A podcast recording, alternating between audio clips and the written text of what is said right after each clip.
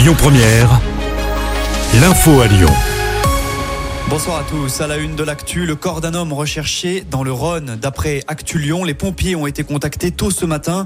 Une personne venait de se mettre à l'eau au niveau de la guillotière. Des recherches ont depuis été menées entre les 2e et 7e arrondissements sans succès. Une enquête a été ouverte par la police lyonnaise. Ça souffle fort dans le Rhône. Aujourd'hui, le département est en vigilance jaune au phénomène. Des rafales à près de 70 km heure sont attendues sur l'agglomération lyonnaise notamment. Deux ministres annoncés dans le Rhône demain. Agnès Pannier-Runacher, chargée de la transition énergétique, et Roland Lescure, ministre délégué à l'industrie, se rendront à Saint-Fond. Ils vont notamment inaugurer le nouveau site de l'entreprise Symbio, champion européen des piles à hydrogène.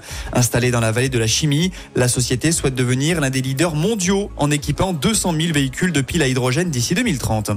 Eux ont bloqué l'entrée de l'usine Arkema à Pierre-Bénite. Aux alentours de 8 heures, une cinquantaine d'activistes écologistes de Greenpeace Lyon ou encore d'Extinction Rebellion se sont mobilisés.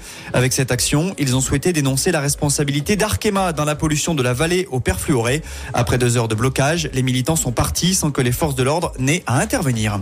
L'actu, c'est aussi cet appel à témoins lancé. Il fait suite à la mort d'un piéton sur le périphérique Laurent Bonnevet dans la nuit de samedi à dimanche. La victime aurait été fauchée vers 4h15 du matin près du Vinati en direction de Paris. Si le conducteur de la voiture a été placé en garde à vue, la CRS autoroutière lance un appel à témoins pour comprendre les circonstances précises de ce drame.